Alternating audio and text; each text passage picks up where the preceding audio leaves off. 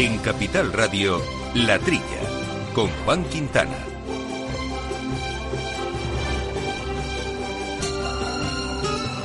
Muy buenos días, gente del campo, y buenos días, amigos del campo y de sus eh, gentes. Aquí otra vez los micrófonos abiertos para todos ustedes, para los temas de agricultura, de alimentación, de ganadería. Como siempre, con Néstor Betancor al mando de los controles técnicos, con Marta Vilar, danos soporte en los informativos. Y aquí las cabezas eh, pensantes, Viviana Fernández de Mesa. Buenos días, Viviana. Buenos días, Juan. Y Jesús Moreno, ¿qué tal, Jesús? Hola, muy bien, buenos días a todos con un Consejo de Agricultura de la Unión Europea que se ha celebrado también bajo la presidencia eh, finlandesa y bueno, pues hay con asuntos interesantes sobre la futura PAC, ¿no? Sí, el, eh, después del Consejo del Consejo de Ministros, el, comisario pues hizo un resumen de lo que se había hablado y hay una cosa que, yo creo que hay que destacar y es que yo creo que también reconocen que, el, que todo, todo, todo el esfuerzo que se está haciendo para la incorporación de jóvenes agricultores, todas las políticas, los resultados no son buenos. Hablan de cifras que ha disminuido un tercio el número de, jóvenes agricultores en el campo. Habría que meter cambios ahí. Y también es interesante una encuesta que han hecho eh, por qué los jóvenes no se quieren incorporar y, hablan de temas que les preocupa mucho la renta eh, agrícola, que la consideran baja, la competencia que existe con terceros países, que es una competencia desleal, son situaciones, y yo creo que es muy interesante y estoy de acuerdo con ellos, que las políticas no están dando resultado. Bueno, los problemas son ya, vamos, están, son los que, los que existían antes, ¿no? Lo importante del acuerdo es que estaban los agricultores pensando en el, presupuesto del año de transición, 2000, el 2020, y por fin se aprobó el presupuesto. Con lo cual, ahora enseguida a trabajar sobre él y esperar la paz del 2021-2027.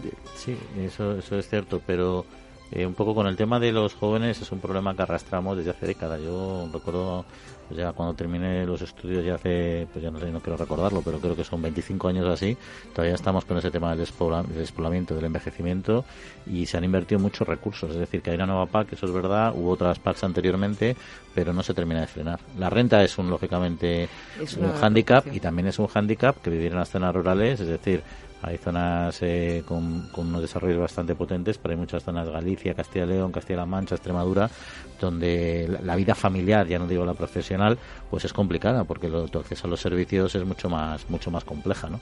Entonces la renta es baja además y encima tuviera unos incentivos, si fuera un, un negocio más lucrativo, pues posiblemente se incorporaría gente, ¿no? Sí, bueno, hay que tiempo, tiempo hace ya que los agricultores lo que querían es que sus hijos sus hijos hicieron una carrera. Es decir, que hay, quizás, quizá por eso, ¿no? Por, por, por, lo esclavo del campo y por la falta de, rentabilidad. Eso ah, se, se, debió de haber previsto y atajado hace ya décadas, ¿no? Ahora de repente se encuentra con el problema. Pero vamos a hablar hoy, eh, uno de los temas que vamos a abordar no es el envejecimiento, pero sí el despoblamiento, que tiene mucha relación también de zonas rurales, lo que, lo que ahora se ha llamado la España vaciada, que es una nueva terminología que se acuña en estos últimos eh, meses y que ha tenido mucho calado eh, político. Y de ello vamos a hablar con Isabel Bombal, que es la directora general de Desarrollo Rural, de Innovación y de Política Forestal del Ministerio de Agricultura, Pesca y Alimentación. También un, un interesante acuerdo para la creación de, de, una, de una fundación, una fundación eh, vinculada al sector cárnico para mejorar la actividad económica y potenciar el empleo. Y vamos a hablar de ello con Vicente Canet Juan, que es responsable estatal del sector de industria alimentaria de comisiones obreras, porque están incorporados a este acuerdo comisiones obreras UGT y otras organizaciones del sector como ANICE, FECI, Canagrasa, en fin, Anafric y algunas otras. ¿no? Y otro tema que vamos a traer aquí a los micrófonos y que ya empezamos nosotros a comentar la semana pasada es esta negativa de la comisión, este dictamen, para no aceptar eh, la nueva propuesta del Ministerio en cuanto al etiquetado eh, de la miel. Queremos saber qué opina de este asunto eh, el sector apícola, en concreto a través de COAG, el responsable de este sector, de esta organización, que es Pedro Los Tertales. Pues de estos temas, de otros cuantos, y sobre todo también jugando a nuestros enos refranes, nuestros refranes del vino, que esta semana ha habido acertantes, por tanto ha habido más de cinco, por lo tanto va a haber sorteito, daremos la resolución al que pusimos esta semana a lo largo del programa y plantearemos uno nuevo para la próxima. El de esta semana les recuerdo que decía vino añejo es leche para él y quedaba por completar. Bueno, pues ha habido seis personas que lo han acertado, no está nada mal. Sortaremos estos vinos Murillo Viteri en un ratito en este programa de La Trilla, donde ya saben nuestro correo electrónico, latrilla, arroba, capitalradio.es, en nuestra cuenta de Twitter, arroba, latrilla debates.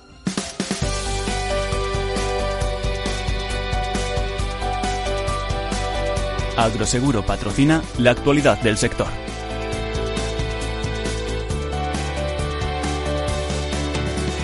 Pues hacemos eh, un repaso aparte de la actualidad agroalimentaria de esta semana con Marta Vilán. Muy buenos días, Marta. Buenos días. Y empezamos con un acuerdo presupuestario en la Unión Europea para 2020. Sí, ha sido alcanzado por el Consejo y el Parlamento Europeo y tendrá que ser ratificado en los próximos días. Prevé aumentar los fondos un 1,5% respecto a 2019 y Kimmo Tilikainen, el secretario de Estado de Finanzas de Finlandia, país que preside la Unión Europea este semestre, ha afirmado que ambas instituciones comparten comparten las mismas prioridades políticas, combatir el cambio climático, financiar investigación e innovación, asegurar que hay recursos para los jóvenes y aliviar la situación migratoria. El 65% de dicho presupuesto se destinará a los fondos de cohesión y agrícola y España solicita rapidez en la tramitación de los reglamentos de transición. Sí, el secretario general de Agricultura, Fernando Miranda, durante su intervención en el Consejo de Ministros de la Unión Europea celebrado la pasada semana en Bruselas, ha reclamado que estos reglamentos estén preparados a la mayor brevedad posible. Fernando Miranda también ha propuesto estrechar la vigilancia de las hortalizas procedentes de terceros países, la adopción de medidas para paliar el impacto del Brexit, así como el mantenimiento de un presupuesto para la política agraria común que se mantenga en los niveles actuales. Y volvemos a Bruselas, donde Cooperativas Agrarias ha explicado en el Parlamento Europeo el impacto del acuerdo con Mercosur en los sectores mediterráneos. En el marco del sistema de consultas que los eh, europarlamentarios mantienen con expertos antes de iniciar los debates internos para ratificar el acuerdo con Mercosur, el director general de Cooperativas Agrarias, Agustín Herrero, ha alertado a los europarlamentarios de los riesgos que el acuerdo con Mercosur puede suponer para muchos productos europeos. Durante su intervención, Herrero ha destacado la importancia del cumplimiento de las mismas normas de calidad y sanidad, la aplicación de la llamada entidad única europea, así como la revisión de los periodos de transición para la liberalización de los mercados. Y finalizamos mucho más al sur, en Andalucía, donde agricultores del sudeste andaluz se movilizan para denunciar la situación que vive el sector. Sí, miles de agricultores convocados por las organizaciones agrarias Asaja, COAG, Unión de Pequeños Agricultores y Cooperativas Agroalimentarias se han manifestado simultáneamente en Granada, Almería y Málaga con el objetivo de reclamar medidas de control a las importaciones extracomunitarias, la creación de un fondo específico de gestión de crisis para todo el sector hortícola, también mayor control y erradicación del etiquetado fraudulento, así como la reducción de costes para algunos inputs de producción. Bueno, pues hasta aquí, hasta aquí este primer eh, bloque. Jesús, eh, Viviana, empezamos eh, por la primera. ¿Qué os parece, por ir con el orden establecido, este acuerdo presupuestario para, para 2020? Se ha incrementado el, el presupuesto. Al final yo creo que, que, eso está bien. De todos modos, yo lo que pienso es que realmente no creo que haya muchos cambios en el, en el 2020, porque los agricultores que tienen toda la siembra de otoño ya han tenido que tomar la decisión y están ya en la tierra. O sea que yo espero que, que es un periodo de transición, pero ya vamos un poco tarde, me da la impresión, ¿no? Bueno, pero ya apuntan, ya apuntan a lo que va a ser el próximo, por supuesto, en la próxima PAC. Están incidiendo bastante en el cambio climático. Yo creo que, yo creo que, no sé, a ver, a ver qué medidas son, son estas que, que van a, a un, un, uno de cada cinco euros en este 2020 eh, dice la, la, Comisión que, se van a invertir en, en, medidas para evitar el cambio climático. Y el cambio climático mm, no, no, sé, no, sé, no sé cuál es, ya está lloviendo. Hace, hace dos meses estábamos con, con, con, con las manos en la cabeza que, que, esto es una ruina, que, que va a ser, y resulta que, ahora ya llueve. No sé, no sé cambio climático. Pero bueno, yo creo que el cambio climático, no, de, no, no es pasar de la noche al día, ¿no? No quiere decir que...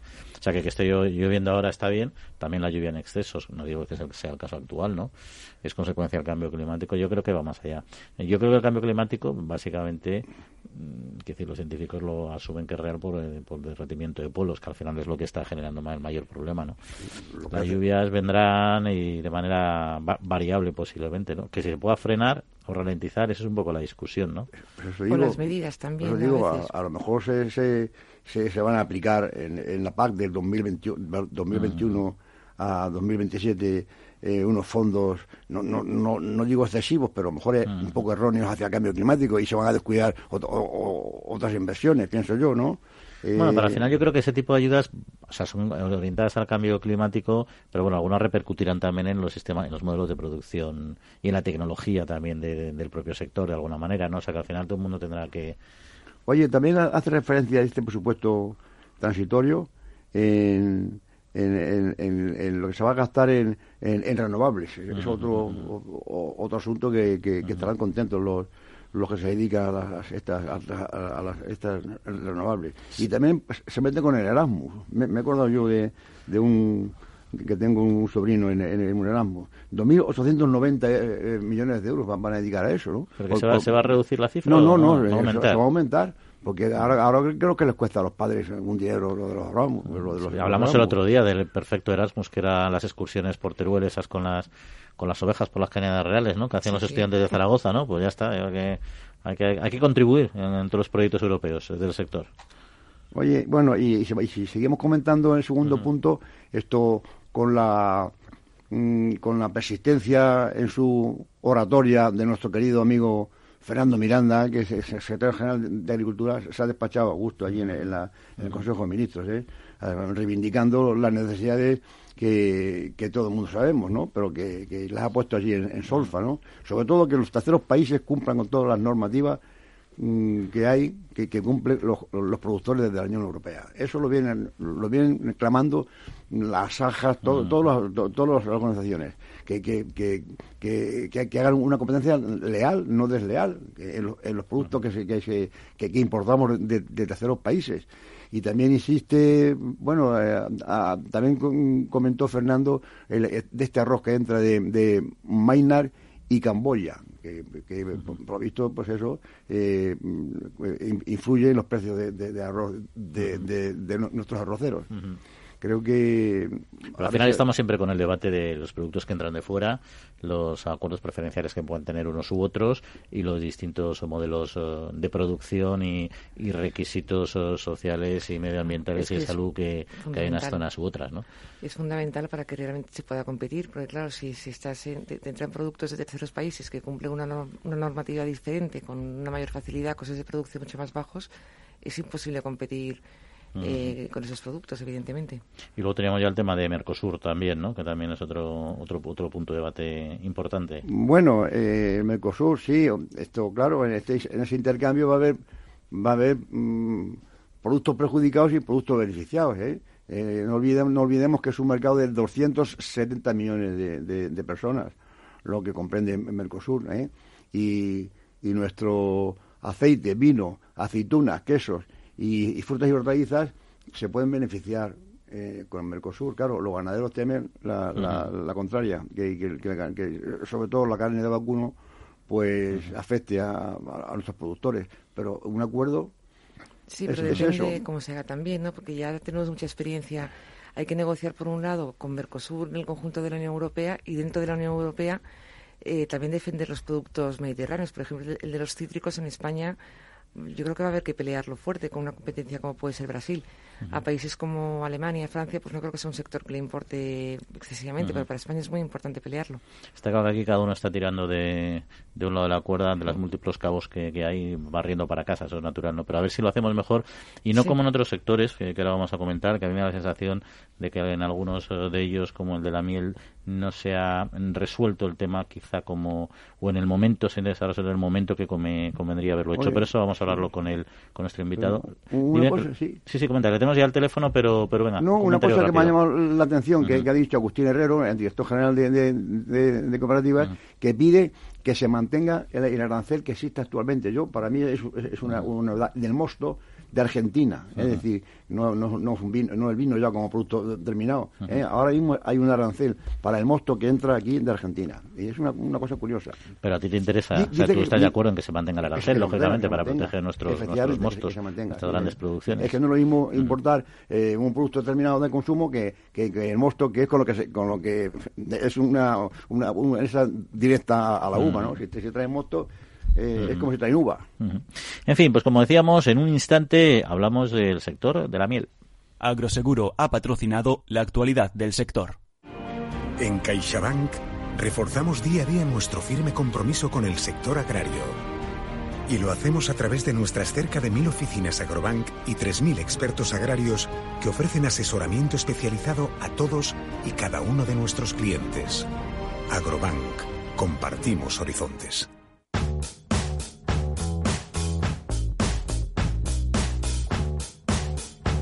Pues aquí estamos en la Tría Capital Radio hablando de campo. Recordarán la semana pasada ya abordamos el tema de la apicultura, precisamente porque la Comisión Europea había rechazado la propuesta de modificación del Real Decreto 1049 2003 sobre la norma de calidad de la miel.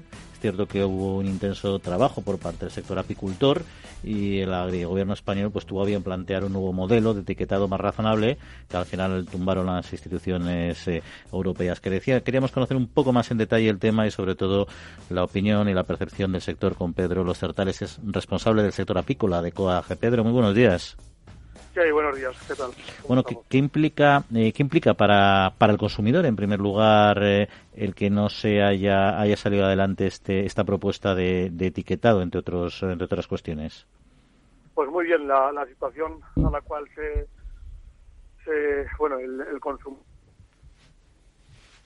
Ahí estamos perdiendo, Pedro, no sé si nos escucha o le estamos perdiendo un poquito el sonido, no sé si se pudiera mover y recuperarlo.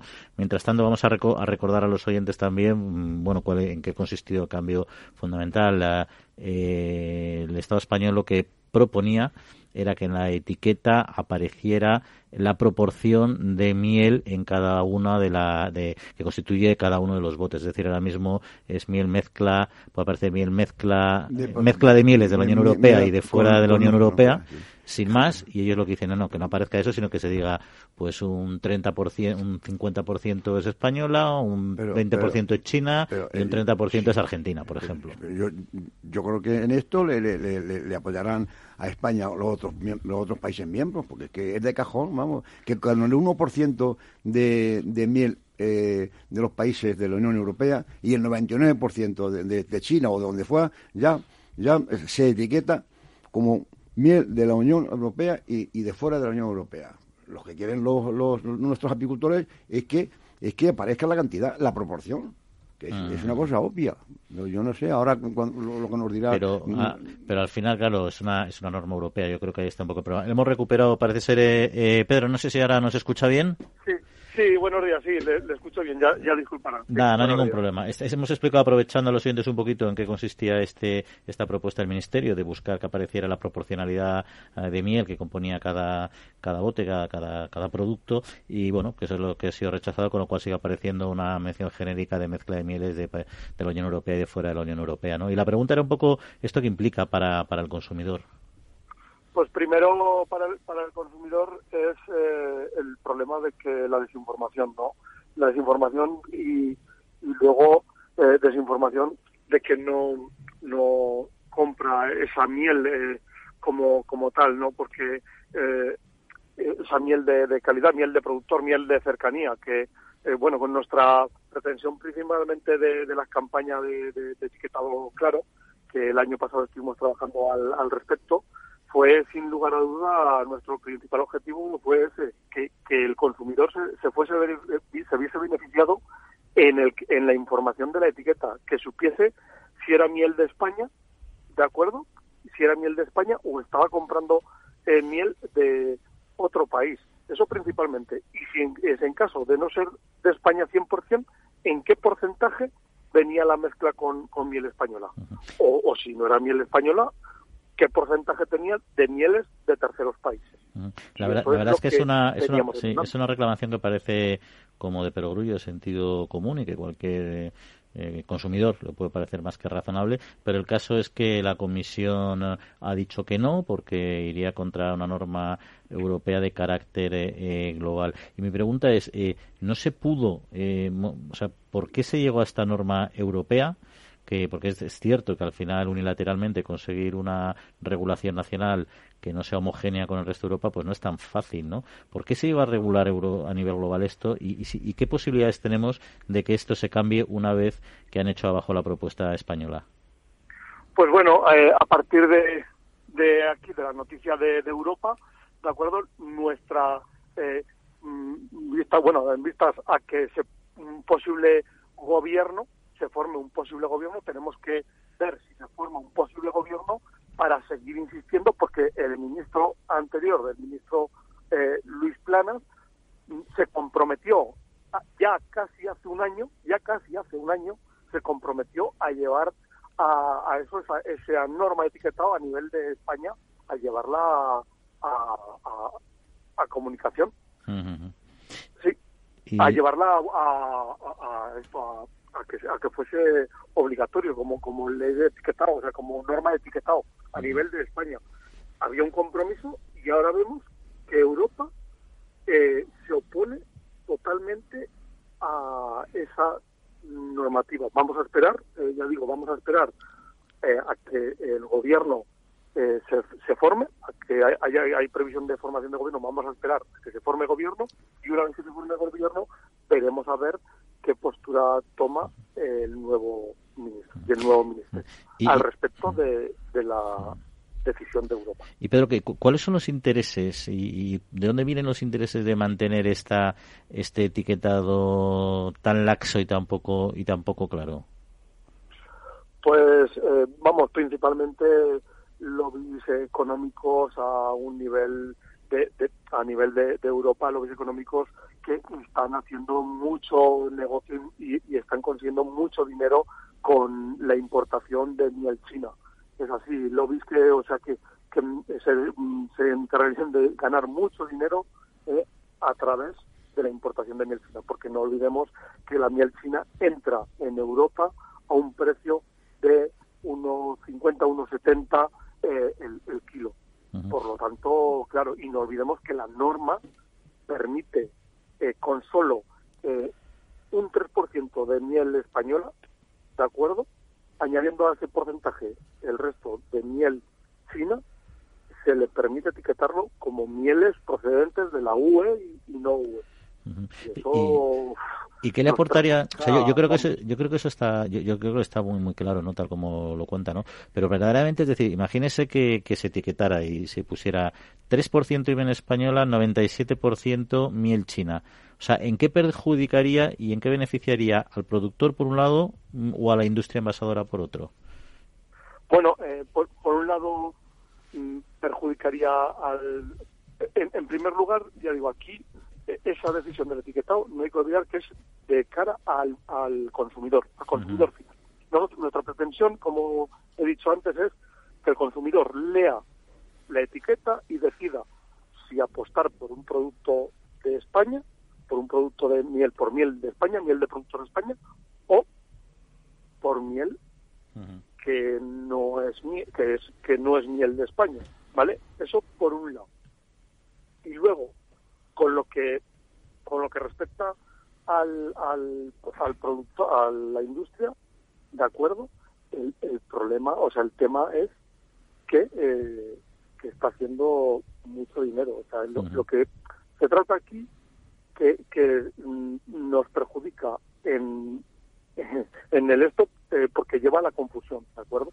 Usted antes ha dicho el tema de, Estados Unidos. En Estados Unidos, claramente, con, con esta norma se consiguió que la miel de, productor, la miel de España, perdón, la miel de productor, la miel de, Estados Unidos, tuviese un, un valor y que al final se haya generado dos mercados, el de la miel de productor y el de la miel de fuera, miel china principal, ¿de acuerdo? Bueno, pues veremos a ver qué es lo que pasa y a ver eh, si el nuevo gobierno puede actuar, aunque una vez que ha dicho la comisión que no, yo creo que va a ser complicado. Veremos qué otras formas de acción eh, tiene el propio sector. Eh, Pedro Los Certales de COA, pues muchas gracias por acercarnos su opinión y esta otra ocasión. Un saludo. Un saludo, muchas gracias. Bueno, es un tema. A mí me da la sensación de que España ahora no, tiene capacidad de cambiar la norma europea, porque, bueno, la Comisión también yo la entiendo desde el punto de vista eh, regulatorio. Dice, y aquí no podemos cada uno que etiquete como quiera, ¿no? Es una norma establecida y hay que respetarla. Me da la sensación que donde se durmió en los laureles el gobierno fue a la hora de, negociar esa, esa directiva, ¿no? Donde realmente se, se reguló de esa manera, que es donde habían, que, habían tenido que parar a los pies y haber dicho, oye, mira, Aquí todo claro y transparente, que no es tan complicado porque yo entiendo que la industria sabe perfectamente qué porcentaje de miel utiliza en cada caso. O sea, no me parece un tema relativamente complejo, a, bote pronto. Ya, ya, pero como, dice este, este que, hemos entrevistado, ¿no? Como, claro, eh, la industria la industria, los, los, que se dedican a importar y, y, a mezclar y a envasar y a vender la miel, se sale favorecido porque están vendiendo miel eh, que, compran, como él ha dicho, a unos 50 o unos 70 euros el kilo, que vienen de China, y la mezclan un 3% con una miel de 5 o 6 euros, que es la nuestra, que es la buena. Claro, eso sale. Pero yo, digo, ¿hasta qué punto ese, e, ese lobby de los fabricantes eh, puede influir en, la comisión? Porque se da a entender que pasa algo, una de dos. O la comisión tiene, tiene interés en que China, por razones comerciales, en que en China importe, o sea, venda miel a Europa sin aranceles. Y, luego la, segunda cuestión es la, de los envasadores. Hay dos cuestiones que, no, sé, no, sé, cuál de ellas, en qué porcentaje influyen para que esta norma no se cambie. A ver, yo, yo lo que sí, a mí eso que ha dicho China me parece razonable. Sí que creo que el problema no es tanto, porque al final el problema para, la, para el apicultor es que entra mucha miel, o sea, porque la industria sí dice, sí, nosotros compramos prácticamente toda la miel que se produce en España partiendo de que ese dato pueda ser correcto, no es solo que lo compren, es que lo están comprando a precios equiparables al precio de la miel china, que es mucho más barata, porque claro, si no se la venden a ese precio, pues la compran toda en China o en Argentina, donde sea, y aquí se quedan con unos stocks almacenados sin darle salida, ¿no? Entonces yo creo que esto básicamente lo que les está hundiendo es el mercado. Si hubiera una información pública, pues claro, si tú ves una miel 3% española, 97% china, pues a lo mejor esa no te apetece, y en cambio ves otra que son solo española o que es 80% española, 20% china, y esa sí que la compras con lo cual ahí efectivamente te permite que haya más demanda de miel española, con lo cual permite tirar de los precios de, la producción española, ¿no? y ahí está el tema. Pero vamos, yo creo que tiene mal arreglo porque es una norma comunitaria y a ver qué hace el nuevo gobierno, pero no soy, yo creo que hay que negociarlo en Europa y ahí es donde nuestra administración, en cambio, no, no hizo los deberes adecuadamente. Pero bueno, ahí está, ahí está el tema. Seguiremos hablando de ello porque el tema va a traer eh, cola en este dulce producto. Amaneces antes que el sol y peleas contra sequías, granizo y cada día empiezas de nuevo. Eres de una naturaleza especial. Por eso en Agroseguro hay una bonificación especial para ti. Contrata ahora tu seguro de herbacios y consigue una bonificación del 5%. Consulta condiciones con tu mediador o en agroseguro.es. Agroseguro, más que un seguro. El Foro Interalimentario trabaja por conseguir los mejores productos con la máxima calidad a los mejores precios, velando por garantizar la seguridad de la cadena alimentaria sostenible desde su origen hasta que los productos llegan al consumidor. Para ello cuenta con el compromiso de las empresas que lo integran, que apuestan por la seguridad, la calidad, la investigación, la innovación y la justa retribución de todos los agentes de la cadena.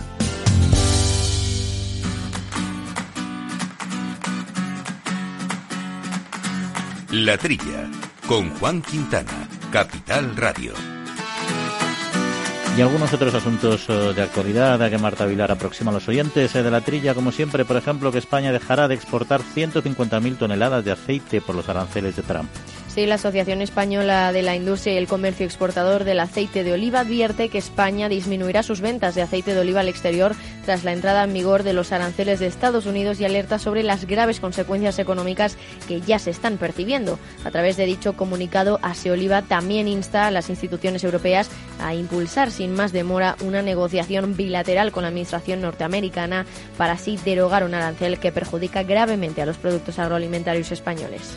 Interesante acuerdo el de con nutricionistas madrileños para luchar contra el bulo alimentario. Sí, la Federación Española de Industrias de la Alimentación y Bebidas y el, el Colegio Profesional de Dietistas y Nutricionistas de la Comunidad de Madrid han alcanzado un acuerdo de colaboración para hacer frente a la desinformación, luchar contra los bulos en el ámbito de la alimentación y contribuir a que los consumidores reciban información con base científica. Y con la firma de este acuerdo, las dos entidades quieren fomentar la creación de equipos multidisciplinares en las compañías. Se calcula que en España el 30% de los bulos que circulan por las redes están relacionados con la alimentación.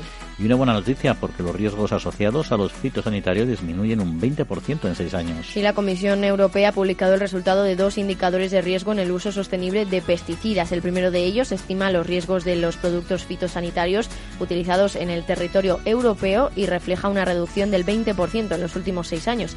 Sin embargo, un segundo indicador que muestra los riesgos asociados a las autorizaciones de emergencia otorgados por los Estados miembros reflejan un aumento del 50% para el mismo periodo, lo que demuestra, según la Comisión Europea, la necesidad de ampliar la gama de productos fitosanitarios autorizados. Y la apuesta del Gobierno a los seguros agrarios es eh, firme ante el cambio climático. Planas apuesta por más fondos para estos seguros. Sí, durante la inauguración la pasada semana de la jornada El Seguro Agrario ante el desafío del cambio climático, el ministro de Agricultura en funciones, Luis Planas, ha defendido un aumento continuado del presupuesto público destinado al sistema de seguros agrarios. Dice ante la evidencia de los efectos del cambio climático y ha destacado que la variabilidad climática en España nos hace especialmente vulnerables, siendo la agricultura uno de los sectores más sensibles el ministro Planas ha advertido que estos cambios van a afectar al rendimiento y a la distribución de los cultivos, a la aparición de plagas, a precios, a consumo y, en definitiva, a rentabilidades. Bueno, eh, asuntos que comentar, por cierto, y volviendo al tema de la miel, un inciso, hablábamos de los precios de la miel, eh, ¿sabéis cuál es la miel más eh, cara que se produce en Europa? Tú lo sabes, ¿no? Una del Bierzo, Ahí 150 euros un kilo. Ahí está, una pena que no podamos vender toda con esa diferencia, ese producto como producto tan tan diferenciado, pues entonces resuelto el problema. Pero bueno, esos son pues, pequeñas producciones. No, no, pues, pues, que copian a los del Bierzo, de, otra, otra zona que, que, que, que la base pura pura, pura de, de, sitio, es decir, que se, se reivindique la, miel auténtica española. Ahí está, pues este es un ejemplo. Pero volvamos entonces a los temas que hemos comentado. ¿Cuál, eh, ¿Por cuál queréis arrancar? Bueno, hombre, esto, que duda cabe que el aceite es, es, un, es un, producto importantísimo por, la, por, las tareas que hay de, de, olivar por, y por la importancia económica. Pero aparte del aceite, hay otros productos que, que también están afectados por, por la cuestión de los aranceles del señor Trump y, casi casi lo olvidamos. Eh, además, el importe, por ejemplo, en el vino es mayor que el del aceite. O sea, 400 millones de euros es el impacto que tiene ese arancel en el vino. Mayor que los 300 millones del aceite. Claro, el aceite es muy importante, como, como digo, pero los vinateros no, no se quejan tanto. Hasta ahora, vamos. Y creo yo que, que eso, eso no hay que lo desmonte. eso, eso, no hay que lo desmonte, porque además tiene el permiso de, de, la, de, de, la, de la Comisión de... De la, OMS, sí. De la, OCM, perdón. De la OCM. Bueno, pero queda ahora... Este, tenemos que esperar ahora que hay también otra otra demanda impuesta por, al contrario, por la Unión Europea contra Estados Unidos. y creo que tiene que resolverse en un par de meses. O sea, que lo suyo sería que se revirtiese en, el, en los sectores que se han visto afectados por la por los aranceles de Trump, no por otros sectores. A ver qué pasa, ¿no? Sí, bueno. ¿Sabes lo que pasa? Que al final se hace una guerra comercial y como los, los periodos son muy largos de resolución, pues en ese año o dos años que duran las resoluciones correspondientes, pues ya, ya, ya, han, ya han lanzado un torpedo contra, contra los distintos sectores. Que luego a lo mejor resuelven en contra de Trump y los tiene que suprimir, pero bueno, ya el impacto lo ha conseguido, ¿no? Que al final eso es un poco las bazas, ¿no? Si se resolvieran rápidamente no habría tantos problemas.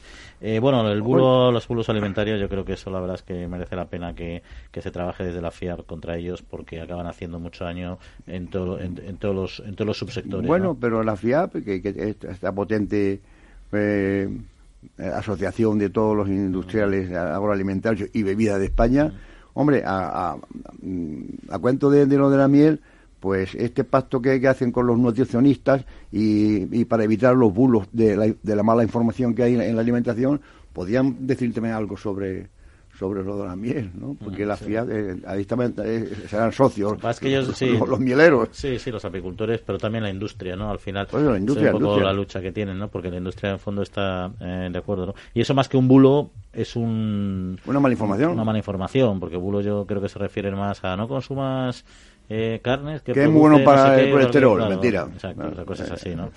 Ese es un poco el tema, ¿no? Eh, bueno, me, me, me, ha parecido muy interesante lo del dato de los fitosanitarios, que muchas veces están ahí en el punto de mira y que vayan eh, disminuyendo y dándose datos de cómo, porque al final la tecnología fitosanitaria lo que está consiguiendo es avanzar en un desarrollo de eficiencia a base de reducir el impacto medioambiental, que lógicamente como todo producto tiene, ¿no?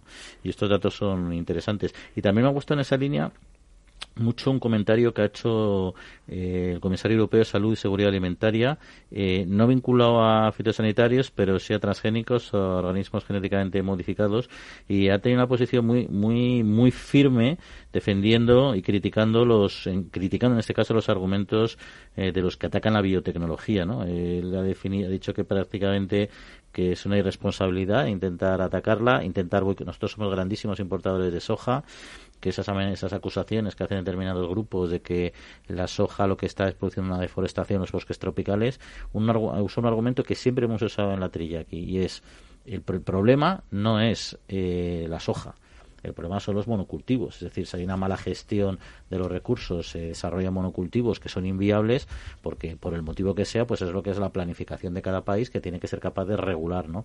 Pero no la, no la soja transgénica. La soja transgénica, otros cultivos transgénicos no son ni malos eh, ni buenos.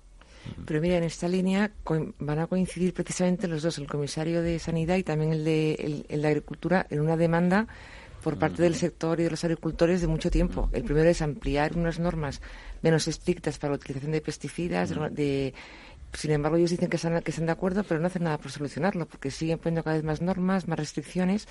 No lo entiendo, están, en eso coinciden tanto la Comisión como los agricultores y no y no y, cada vez son más restrictivas las normas y las leyes ¿eh? también es que la comisión es el ejecutivo y al final eh, los estados mm. miembros en los el consejo de ministros y el parlamento europeo es donde acaban bloqueando muchas propuestas más racionales que tiene la propia comisión hay un enfrentamiento yo creo interinstitucional bastante dañino no bueno pero con una voz tan autorizada como esta que tú has dicho Juan que es representante de, de la de, de, Europa que diga que no eso es muy importante para en favor de, lo que venimos defendiendo aquí en, en, la, trilla que, los transgénicos. Es que si, si, si, si acaban con los transgénicos mm, mm, se corta la evolución de, las nuevas tecnologías para la agricultura. Sí, también, eh? sí, el propio comisario ha dicho que, que, si, que si se evitase la importación a la Unión Europea de los productos transgénicos, que posiblemente existirían unos problemas importantes para, para garantizar la alimentación de los ciudadanos europeos. O sea que es prácticamente impensable el prescindir de ese tipo de, de, productos. Bueno, pues vamos a, si os parece, continuar con otro con otro asunto, porque tenemos ya nuestro invitado al teléfono, no queríamos hacer esperar luego algunas de estas cuestiones que han quedado pendientes, Jesús, si no las comentamos. Y es este, bueno, pues este acuerdo entre las organizaciones sindicales, comisiones obreras y UGT y varias patronales eh, cárnicas, como ANICE, como FECI, como Anagrasa, como Agemcex y como Anafric, que han creado el primer observatorio industrial del sector cárnico para mejorar en principio pues entendemos que la actividad económica y también eh, el empleo sobre todo por los eh, integrantes de este acuerdo no Vicente Canet eh, Juan es responsable estatal del sector de industrias cárnicas de comisiones obreras Vicente muy buenos días Hola, muy buenos días. Bueno, a mí, nos ha parecido un, observatorio novedoso, sobre todo por ser como tan, tan sectorial, ¿no? Y sobre todo por quienes lo componéis, ¿no? ¿Qué tipo de instrumento es y, cómo surge esta iniciativa? Bueno, el tema de los observatorios industriales no, no es que sea novedoso, sí es novedoso para la industria alimentaria, que no tiene ningún observatorio. Sí que hay otros sectores como la construcción, como el, el sector químico, eh, incluso el metal, que tienen observatorios industriales, pero en la industria alimentaria no, no teníamos ninguno. Y bueno, yo creo que el sector cárnico, que es el cuarto sector industrial, pues eh, se merecía pues una herramienta eh, un instrumento bilateral entre sindicatos y entre asociaciones empresariales, pues al margen de, pues, de las, de las tensiones lo que, de la negociación colectiva o de los convenios colectivos, un poco para, para, para analizar, para dialogar eh, de forma constructiva y ver un poco también todo el sector hacia dónde va y poder también un poco predecir y anticiparnos a los, a los cambios del futuro industrial del sector cárnico. Eh, entiendo que al ser un observatorio no lo que ahí se decida o se acuerde o se, informe eh, no va a tener carácter vinculante o, puede llegar a tenerlo.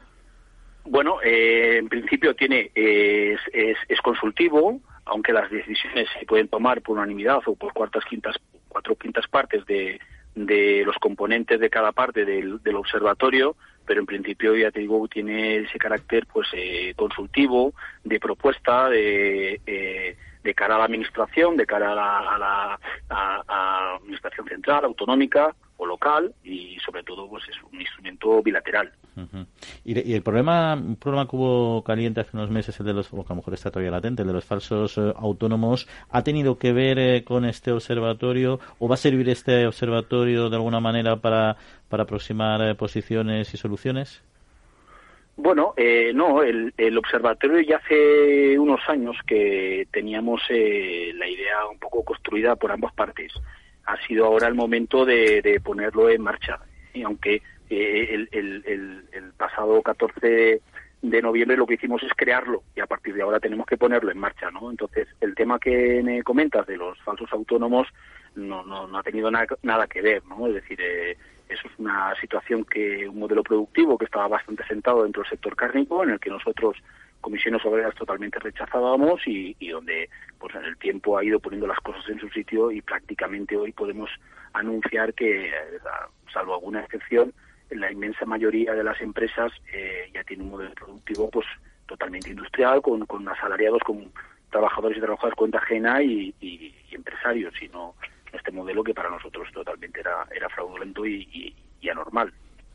Y entre las cosas que he podido, que hemos podido leer de este observatorio, he visto que también insisten en el, en el bienestar, en el bienestar animal, ¿no? ¿Es esto va a ser también una algún tipo de prioridad o de, o de visión global de, de, de, este, de esta institución o de esta, de esta organización?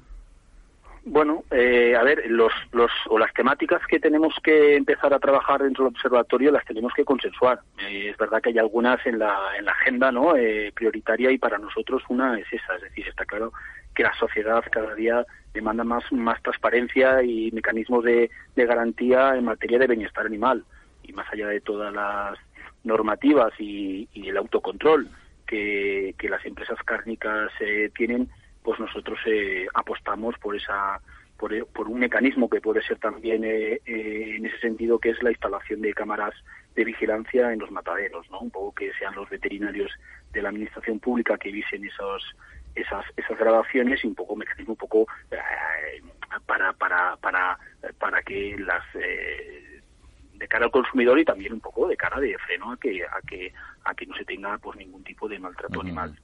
Pero ¿no, le parece un poco, es decir, eh, entendiendo que, el, que la regulación de bienestar animal a nivel europeo es súper estricta, que evidentemente puede haber eh, profesionales que como en cualquier sector incumplan la norma y etcétera no pero el llegar a poner cámaras en, un lugar de trabajo evidentemente no para controlar al trabajador, pero que de alguna manera estás controlando, ¿eso mm, no, no, no cuarta un poco la libertad del trabajador? Bueno, eh, nosotros la, la iniciativa eh, siempre le hemos dicho que la, que la avalamos siempre y cuando eh, eh sea para los fines eh, para los que se establece, es decir, las cámaras de vigilancia en los mataderos son mm, por temas de bienestar animal, no son para y no deberían ser y no pueden ser usados por un tema de, relación, de relaciones laborales, ¿no? Eh, es verdad que, que a veces, pues en, en, la, en la sociedad pues, está interconectada, pues por una cosa que pase aunque sea en un matadero muy pequeñito, pues extrapola y se sobredimensiona, ¿no? Pero, pero es la realidad. Eh, esto ocurre, ¿no? Eh, y ha ocurrido porque hay un montón de, de, de, hay grabaciones que, que así lo demuestran que, que ha habido pues eh, maltrato animal en, en, algunos mataderos. Por lo tanto, yo creo que es acertado que el sector, porque ya no solo no es una iniciativa de algunas ONGs ni o de comisiones obreras, sino también ya de las propias patronales. De hecho, la patronal mayoritaria ya se ha posicionado a favor de la instalación de, cámaras de vigilancia. Es un es una es una, un mecanismo que no no, no no, no tiene un coste eh, muy alto para, para las empresas y de todos y lo que hace es un poco dar una, unos gestos de cara a la sociedad de que se apuesta decididamente por el, por el bienestar animal. Lo que pasa es que, no sé, a mí me da sensación con cierto riesgo, entendiendo el planteamiento y por qué se hace, ¿no?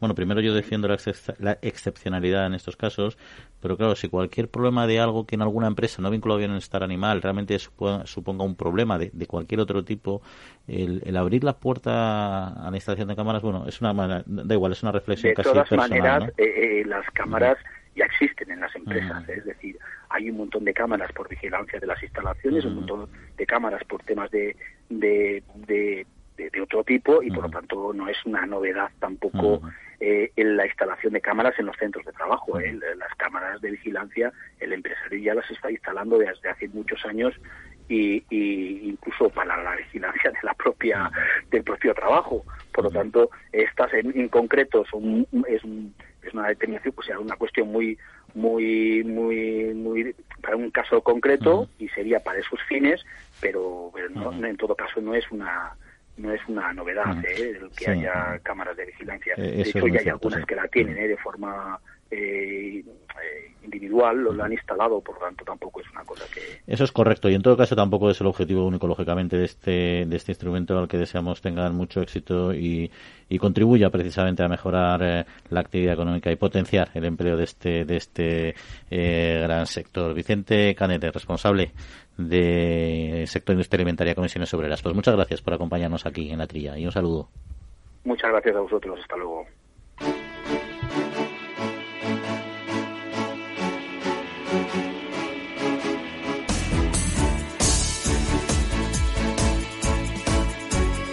Bueno, bueno, bueno, bueno, interesante los proyectos de esta semana, como interesante es el último tema que nos va a quedar por eh, tratar, que es eh, la España vaciada, el despoblamiento, pero antes de entrar en ello tenemos que jugar un ratito para descansar las neuronas de tantas cosas sesudas y vamos a jugar nuestros enorefranes, en refranes enológicos que ya saben que quien gana el, acierta el, el, refrán y gana el sorteo recibe unos excelentes vinos de las bodegas Murillo Viteri denominación de origen calificada Rioja. Pero para eso ya saben tienen que jugar con nosotros lo cual nos encanta. Les ponemos un refrán cada semanita y lo tienen que completar. Muy sencillito.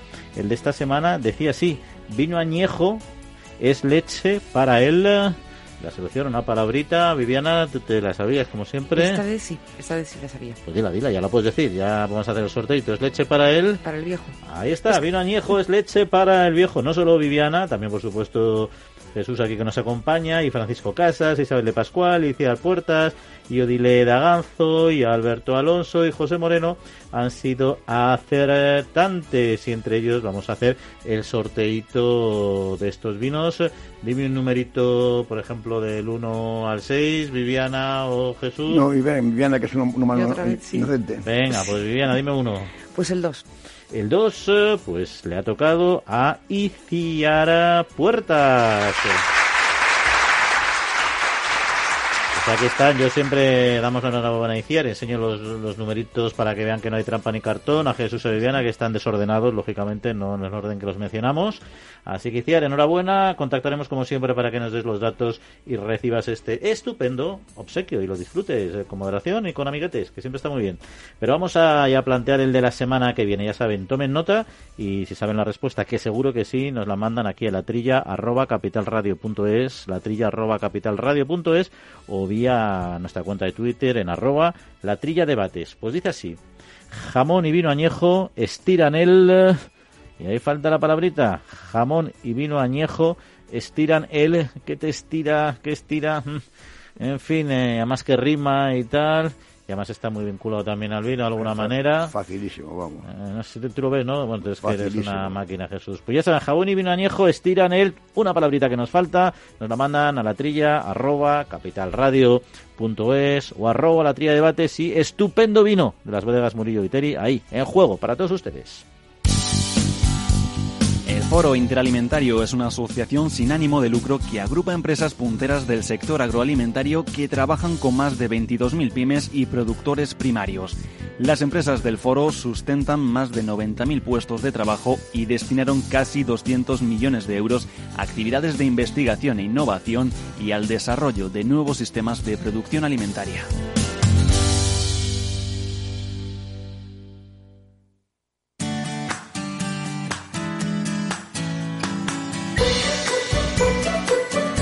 La Trilla, con Juan Quintana. Bueno, pues ya lo comentábamos al principio del programa, íbamos a hablar de despoblamiento rural, ahora mismo ya acuñada la terminología de España vaciada, un asunto que hemos comentado aquí mucho en el que además, eh, bueno, yo durante muchos años, ya hace 20 años, trabajé precisamente en un intento de, de recuperar población en zonas eh, eh, muy abandonadas, en concreto en la Sierra Norte de Madrid, y la verdad es que es un reto eh, muy, muy complejo. La verdad es que se hicieron y se hacen grandes inversiones en esta línea, pero no es fácil y la verdad que se asuma como reto político pues es especialmente relevante, ¿no? Ni, nuevo tampoco es el problema, ¿eh? Ah, no, por eso, yo, he vivido veintitantos años en el campo más o menos y, ya, y, la gente pues no quería estar, no, no, no quería estar. ¿eh? Esto ha desembocado en que ahora ahora mm, eh, si dan buenas circunstancias y buenas podrían estar, ¿no? La cosa está ahí, la, la, clave, pero... Es un poco lo que hablábamos antes con Viviana también, con algunos puntos en común con lo que es el eh, rejuvenecimiento de la, del trabajador del campo, el agricultor, ¿no? Que al final tú para estar en zonas rurales eh, no solo tiene que ser un sitio bonito, agradable y tal, hay una, pues una, imagen muy agradable de ese tema, sino que de, esa, de ese modo de vida, pero al final no es tan fácil, tienes que tener infraestructuras, tienes que tener servicios, tienes que tener... Decir, eso no es un tema fácil. Eh. Yo ya digo, cuando estuve ahí durante muchos años trabajando en proyectos de este estilo, la puesta en marcha era positiva. los líderes, los líderes. sí, en, una iniciativa líder precisamente, eh, pues la gente iba al campo, se conseguía que hubiera muchos asentamientos, muchos neorurales, pero luego muchos acá se terminaban yendo relativamente pronto porque no era fácil adaptarse, ¿no? Pero, pero ahora, ahora puede haber un, efecto rebote. Quiere decir, mm. ahora ya las ciudades están, son antipáticas de vivir, que si la polución, que si hay mucha gente, que si los transportes y tal, y a lo mejor ese efecto rebote puede, puede hacer que, que la gente joven intente volver. Pero hay que tener en cuenta que hay zonas y zonas también cuando hablamos de medio rural. Hay zonas que son más fáciles y zonas que son más complicadas. Totalmente. con el invierno y el frío no es lo mismo que estar. Hay comunidades autónomas muy complicadas, la verdad. Pero bueno, de esto quién sabe mucho porque trabajan precisamente ahora con AINCO en esta línea. Es Isabel Bombal, que es la directora general de Desarrollo Rural, Innovación y Política Forestal del Ministerio de Agricultura, Pesca y Alimentación. Directora, muy buenos días. Hola, muy buenos días, Juan. Encantada de hablar con vosotros. Pues igualmente, a ver si nos arroja un poco de luz sobre este sobre este asunto, porque el despoblamiento rural o la España vaciada eh, es un problema latente, como comentábamos aquí antes, ¿no? Pero ¿cuál es la situación eh, actual y, cómo está evolucionando? Mm, pues la situación actual podríamos resumirlo en que las zonas rurales pierden unos 5 habitantes a la hora en nuestro país. Ahora mismo, en el 85% del territorio de España vive menos del 20% de la población y además esa población está masculinizada y envejecida. Esto quiere decir que hay un porcentaje mayor de hombres que de mujeres y que además es mayor la edad cuanto más pequeño es el núcleo poblacional. Y eso además es una tendencia que es creciente, que no ha tenido ningún tipo de reversión en los últimos años y que, bueno, pues por el momento va evolucionando en esta línea. Son datos, la verdad, eh, preocupantes, pero lo positivo eh, es que ha sido incorporado en los programas políticos. Hemos visto una cierta, ya no, solo inquietud, sino una proactividad en este, en este asunto, ¿no? Pero ¿qué, significa, eh, más allá de que esté incorporado en los problemas, qué significa desde el punto de vista práctico el haberle dado este, este, este enfoque político? Bueno, yo creo que es muy importante que los programas de los partidos políticos lo incorporen y que ya sea una cuestión visible de la que se habla, porque en realidad eso significa que está en la agenda política y ese es el primer paso para que se puedan realizar medidas que efectivamente, efectivamente lo reviertan o lo frenen. Pero lo importante es que no se queden los programas, sino que al final se constituyan hechos. Cada uno tiene sus recetas orientadas de una manera o de otra. Lo importante yo creo que es que consigamos todos eh, tener un diagnóstico común, que creo que lo tenemos, y a partir de ahí ponernos las gafas de ruralidad y de demografía a la hora de desarrollar políticas e iniciativas tanto desde lo público como desde lo privado. El paso, digamos, que yo considero que es más importante que se ha hecho en este año es que en marzo de 2019 se aprobaron en Consejo de Ministros las directrices de la estrategia ante el reto demográfico. Y a partir de ahí, una vez que tengamos la estrategia aprobada, creo que eso servirá de base muy importante para lograr realizar actuaciones entre todos que efectivamente reviertan esta situación. Yo creo que son iniciativas eh, necesarias, como decía, pero eh, es un problema quizá que que muy transversal, eh, que no sé si solo competencia del Ministerio de Agricultura, Pesca, Alimentación o si realmente es una, una iniciativa o una estrategia que hay que coordinar desde distintos ministerios o con otros ministerios. Sí, por supuesto. Eh, para nosotros, desde el Ministerio de Agricultura, lógicamente llevamos este problema, digamos, en nuestro ADN, la búsqueda de soluciones a este problema. Pero no somos ni mucho menos los únicos que podemos aportar soluciones. Es más, probablemente ni siquiera seamos los primeros que tenemos que aportarlas, porque desde nuestra perspectiva y nuestro ámbito competencial es cierto que la actividad agroalimentaria y la diversificación económica son fundamentales en nuestros pueblos, pero primero para que la gente pueda vivir y pueda desarrollar su, su trabajo en estos pueblos es necesario que haya infraestructuras adecuadas, que haya servicios adecuados, que haya conectividad. Por tanto, no solo depende de nosotros, sino que efectivamente es, yo diría que no solo de otros ministerios, sino de todas las administraciones en su conjunto. Esto yo creo que hay que abordarlo como un pacto de Estado. De hecho, la estrategia ante el reto demográfico ha sido liderada desde un ministerio transversal que es el Ministerio de Política Territorial, a través de la comisionada del reto demográfico, Isaura Leal, que ha hecho un trabajo extraordinario y nos ha coordinado a todos los ministerios, lógicamente apoyándose mucho en el Ministerio de Agricultura, en nosotros, por esta, eh, digamos que, que, característica competencial, pero un trabajo de todos y cada uno de los ministerios. Y decía con los datos que nos daba al principio esta, esta velocidad de despoblamiento, ¿no? Eh, ¿Se puede, en su opinión, eh, llegar verdaderamente a frenar el despoblamiento e incluso a rellenar esta, esta España vaciada? Yo creo sinceramente que sí, y ese es el objetivo de todo ese trabajo que se está haciendo. Pero, insisto, tiene que ser desde una visión de pacto de Estado todos los ministerios, todas las comunidades autónomas y todas las administraciones locales, tanto las diputaciones como los ayuntamientos, tienen muchísimo que decir y muchísimo que hacer. Al final, el servicio a los ciudadanos se da desde el propio territorio y no aquí no vale, digamos, que ponerse de perfil e intentar que lo hagan unos o que lo hagan otros, sino que tenemos que ir todos de la mano. Entonces, eh, yo creo que si tenemos en cuenta esto y que no es algo que se pueda revertir en una legislatura, no es algo en lo que podamos eh, ver efectos inmediatos y lucidos en uno o dos años, sino que hace falta tiempo y hace falta esfuerzos comunes, creo que sí que se puede conseguir. Y hay mucho, es decir, para cuando encontramos que para conseguir la, la, recuperación de población es necesario eh, infraestructuras, servicios, etcétera, ¿no? Habrá que ver su viabilidad o no viabilidad económica, ¿no? Y una de las eh, cuestiones que muchas veces se pone sobre la mesa es también la conectividad, ¿no? De estos eh, territorios, ¿no? La alta velocidad, etcétera, que permita estar conectados tecnológicamente en el mundo en el mundo de hoy. ¿En qué situación nos encontramos ahora mismo en zonas rurales sobre este tema? Sí. Bueno, lo primero una reflexión sobre esto que has comentado de que habrá que ver la viabilidad económica, porque si solo nos basamos en la viabilidad económica llegamos a la situación que tenemos ahora, que durante décadas, durante 40 años, hemos ido vaciando la España rural.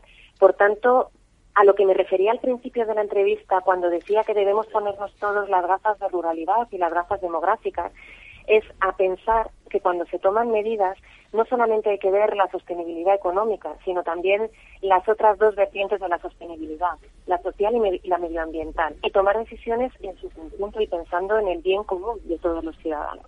Y en ese sentido, efectivamente, la conectividad es uno de los puntos más destacables de, de la posibilidad de revertir la situación del despoblamiento. Es cierto que en España el eh, grado de cobertura de la conectividad y de la banda ancha para la población es uno de los más elevados de Europa. Pero ¿qué pasa? Que esto puede dar un dato que no se corresponde con la realidad territorial, porque como hemos dicho al principio, la mayoría de la población se concentra en las ciudades.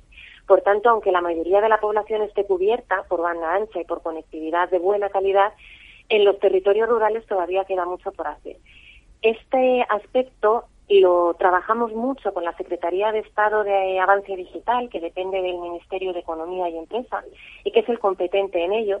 Y hace poco, creo que la semana pasada, salió publicada la resolución de la última convocatoria de su programa de extensión de banda alta de nueva generación, que pretende llevar esta fibra óptica y conectividad de alta calidad a lo que se llaman zonas blancas, que son estas zonas rurales que todavía no la tienen, precisamente porque económicamente no es viable por el momento, y se dan ayudas a los grandes operadores para que se consiga.